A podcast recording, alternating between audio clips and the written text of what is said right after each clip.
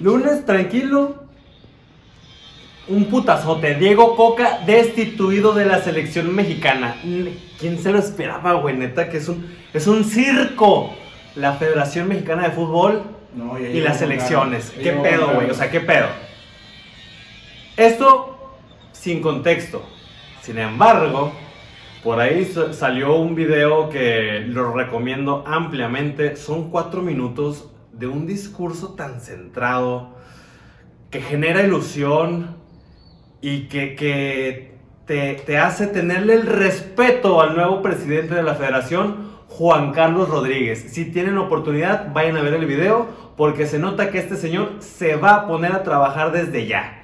Y con esto llega Jimmy Lozano para disputar como seleccionador interino la Copa Oro con la selección mexicana.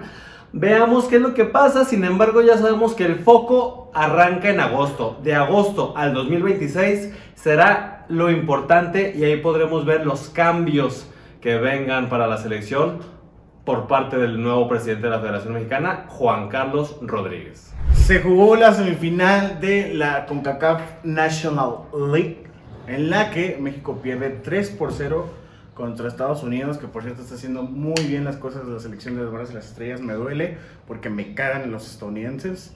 Pero bueno, Güey, trapeada, güey. hablar de lo que pasó. Qué puta eh, trapeada, güey. Ya, ya te vi, güey. Pulisic es el nuevo killer de la selección inglesa, iba a decir, este, gringa. Eh, metió dos goles, jugó muy bien, desparramó a Israel Reyes. Eh, Diego Coca puso, quiso implementar la línea de 5, no le salió. Jorge Sánchez perdido. Eh, el único que se defendía era César Montes y lo terminaron expulsando. Edson Álvarez también. Uriel Antuna, no mames. Ah, es que terminó en pelea de UFC ese partido, ¿verdad? Expulsaron a César Montes y a, y a Arteaga. Uriel Antuna, mames, no voy a decir nada. Eh, no, no estaba el Chaquito, güey. Empezó Henry Martin. Pero bueno, no se le dieron las cosas a la selección mexicana. eh, sigo culpando a los directivos totalmente. Bueno, un poquito a los jugadores. Diego Coca no tiene nada que ver. Los directivos, bye, güey. Bye, bye. Y el domingo por la mañana, los canaleros nos pusieron un repaso de cuatro goles a uno en el viejo torneo de esperanzas de Toulon. Panamá le ganó 4-1 al seleccionado azteca en el torneo Maurice Revelo, sub-23, donde se preparaban por ahí, entre otras personas, Marcelito Flores, el penales, ¿no? Mr. Penales le dicen. güey. Un asco, un asco los penales. Sí, ¿Qué pues otro hay, güey? Tiene menos 500 partidos, menos 500 minutos. No, pero está en la. Premier, ¿no? Mi compadre, y en el Arsenal. ¿Ya regresó? Ah, claro, pues ese banquillo no se calienta solo, güey. O sea, va a préstamo. ¿A cuál? ¿Banquillo derecho? ¿El tercero? ¿El De la Championship. Ah, la Championship. Bueno. El día por fin llegó. No, no pensé que esto fuera a suceder, pero qué dicha es haber visto un estadio vacío en Estados Unidos para ver a la selección mexicana. Nos enojamos, nos agüitamos, nos desesperamos porque las cosas en la federación son un rotundo asco.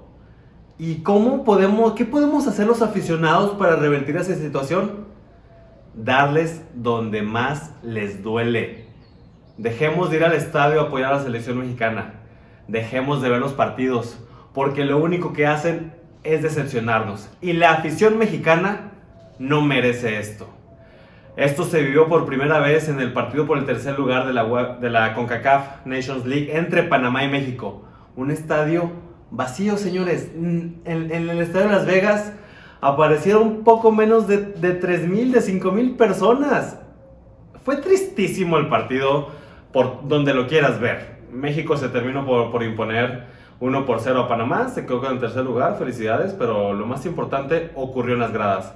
Enhorabuena por los aficionados mexicanos en los Estados Unidos. Y comentar de la participación de México en la Copa Oro va contra Honduras, la poderosísima Haití y Qatar.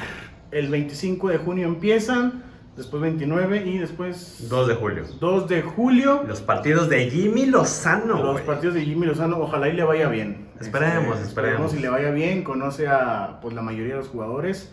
Fue tercer lugar en, en los Olímpicos con la mayoría de los jugadores. Y pues esperemos si México pueda tener un buen papel. Si llega a semi, ¿se queda? Ay, es difícil. Lo más importante son las sensaciones, güey. O sea, como lo dijo ¿cómo? nuestro, Como lo dijo nuestro presidente, puedes perder, güey. Pero no, pero hay que dar la cara, hay que morirte en la raya, güey. Me gusta.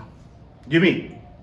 Y en la Liga MX las cosas siguen tranquilitas porque ahorita el foco está con la selección nacional. De un lado tenemos que Tigres, cualquier mexicano que ve en Europa y que se mueva, lo quiere traer. Ahora trajeron a Pizzuto. Y el América ya tiene nuevo técnico del poderosísimo San Luis, Gerardín, güey. ¿Lo dije bien, güey? Sí. Gerardín. Gerardine. Gerardine, el profe Cruz para los compas. Y en Santos, pues ya ven que Doria y el Mudo volvieron de estar, eh, ¿cuánto fue? 11 11 días, días. en vacaciones en el hotel, todo incluido. En el cuarto no se podían salir. Y Doria llegó enchiladito, dijo que en la jornada 4 van a ver quién está lesionado. Así que cuidado con el pelón, ¿no, Edmond? Agarras. Igual a, Cuidado con el pelón. igual a romper dos rodillas del Cruz Azul. Imagínatelo, como un balonazo ahí al, la- al banquillo. Estaría rico, ¿eh? Esperemos que les haya gustado el resumen de la Liga MX. Y ya saben, cada martes pues estaremos platicando de lo más importante en el fútbol mexicano. En esta ocasión, la selección mexicana se llevó todas las portadas. Y es que fue una bomba todo esto que sucedió el día de ayer lunes. Bomba. Pero nos estaremos viendo el siguiente martes con más fichajes de la Liga MX y atentos porque ya cada vez falta menos. Estamos a, a escasos 15 días de que arranque la Liga Mexicana.